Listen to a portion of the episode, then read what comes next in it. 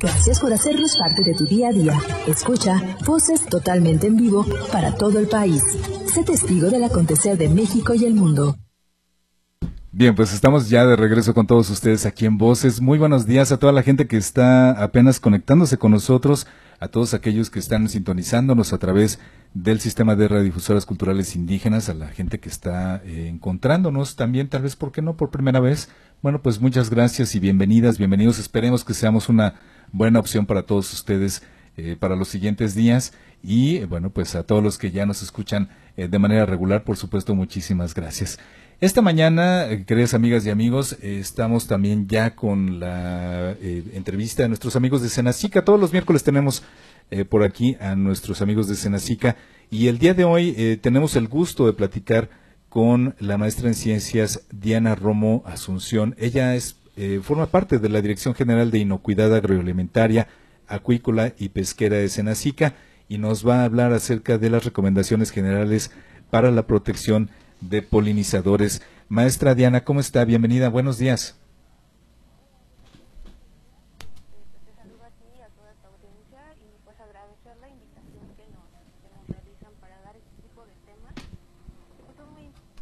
Entonces, este, pues aquí estamos para lo que se ofrece. Pues muchas gracias, maestra Diana. Y bueno, pues eh, muy importante porque bueno, los polinizadores regularmente a lo mejor identificamos como un primer polinizador a la abeja, maestra, pero hay otros como, como los murciélagos, por ejemplo. Entonces, bueno, pues el cuidado de todos ellos es, es realmente importante, maestra. ¿Por dónde tendríamos que empezar para conocer de este cuidado? Así es, pues bueno, los polinizadores nos brindan principalmente un servicio, ¿no? Que este servicio favorece a que pues nosotros conservemos pues nuestros ecosistemas, tengamos eh, pues alimentos porque participan en ello y no solamente son las abejas sino pues, como lo mencionas participaban este otros insectos como eran las mariposas las moscas algunas polillas algunos este, vertebrados como los colibrí y los murciélagos no y en algunos casos reptiles no pero sin embargo pues las abejas son es el grupo más abundante en el planeta, ¿no? Eh, apenas acabamos de pasar este el Día Mundial de las Abejas, que fue el 20 de mayo. Se decreta así por eh, la problemática que hay ahorita con el declive de, de, esta, de estas abejas, ¿no? De que se están muriendo. Entonces, a nivel mundial determinan esta esta fecha, ¿no? en México nosotros lo celebramos el 17 de agosto. Este todavía falta este, celebrar ese día es con el fin de fomentar este pues que se protejan, ¿no? Por el papel importante que tienen. Sin embargo, existe una problemática muy grande este, asociada a la pérdida de los polinizadores. Una de eso es que pues estamos deforestando y eso hacemos que pierdan su hábitat, eh, algunas enfermedades, este, ah, el cambio climático ha afectado muchísimo también y el mal uso de, de los plaguicidas, ¿no? En campo. Eso favorece de que pues o sea, se, se, esté perdiendo esto, ¿no? Entonces, ¿qué es lo que nosotros debemos de hacer y cuáles son las recomendaciones que nosotros hacemos? Es, pues, principalmente, eh, pues, eh, nosotros podemos crear un, un, jardín, por ejemplo, de polinizadores, ¿no? En, en nuestras casas podemos hacer eso favoreciendo a que, pues, que que estén estos polinizadores, ¿no? O sea, de que tengan alimento, tengan este pues eh, vida, porque pues ahorita al final eh, hay mucha hay muchos lugares donde pues ya no existe este pues este hábitat y lo que hacen es pues que mueran, ¿no? No solamente eh, cuidar a los que tienen los apicultores en sus eh, en sus apiarios, sino también a los que están de manera silvestre, ¿no? Este, otra, otra cosa de los que podemos hacer es pues proteger, proteger prácticamente eh, eh, a, a, las abejas silvestres, darles esta atención eh, proveerles de alimento, en, en algunos casos podemos darles agua, este, no sé, agua con azúcar, en el caso de los colibríes, pues muchos acostumbran a poner este tipo de mieles, pues favoreces eso, ¿no? De que si no tienen el alimento lo puedan obtener de otra, de otra forma, ¿no? Qué importante, maestra, perdón, qué importante lo que acaba de mencionar, que nosotros en casa eh, podamos eh, proveer un poquito para eh, ya sea para las abejas, para los colibríes, por ejemplo, bueno, proveer este, estos espacios y hacer que ellos eh, tengan, bueno, pues un, un, lugar para poder subsistir. Es, es muy importante. Disculpen ustedes, nos iba a comentar otra cosa. No, este sí, o sea, eh, sí eso es muy muy importante, ¿no? Y porque este, si nosotros no cuidamos esa parte, pues cómo nos nos afectaría en nuestra alimentación, ¿no? O sea, ya no tendríamos como que esta producción de, de nuestros alimentos. Por poner un ejemplo, si nosotros pues, para producir algún alimento, no sé, nos cuesta 100 pesos, ¿no? O sea, es algo así muy este vano, o sea, podemos decir, mi costo aproximado, no sé, para producir un jitomate es de 100 pesos, ¿no?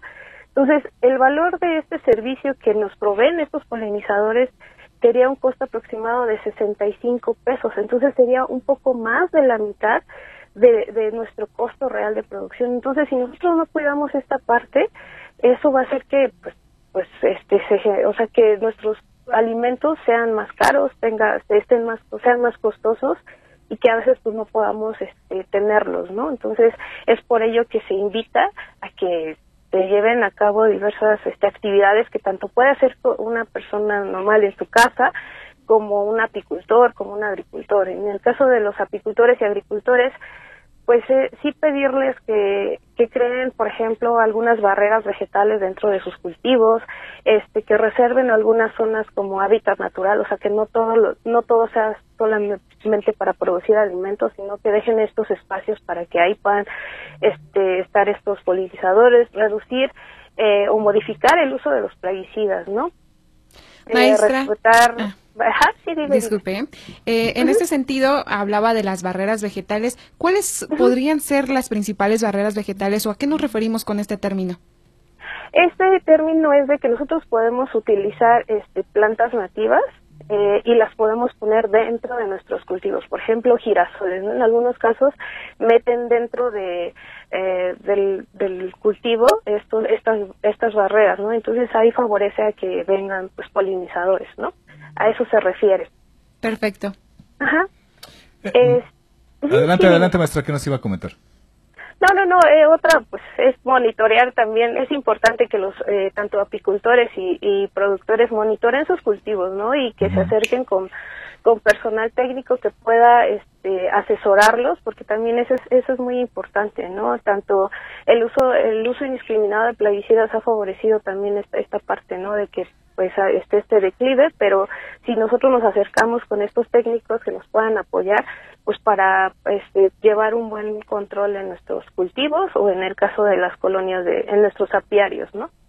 Definitivamente, maestra, y sobre todo, por ejemplo, me llamó mucho la atención algo que nos mencionaba que si bueno si el producir un jitomate nos va a costar eh, 100 pesos, eh, aproximadamente 65 nos va a costar eh, ayudando a conservar a las este pues al bienestar de las de las abejas por ejemplo o algunos otros polinizadores como ya nos decía eh, como la mm, la mariposa por ejemplo.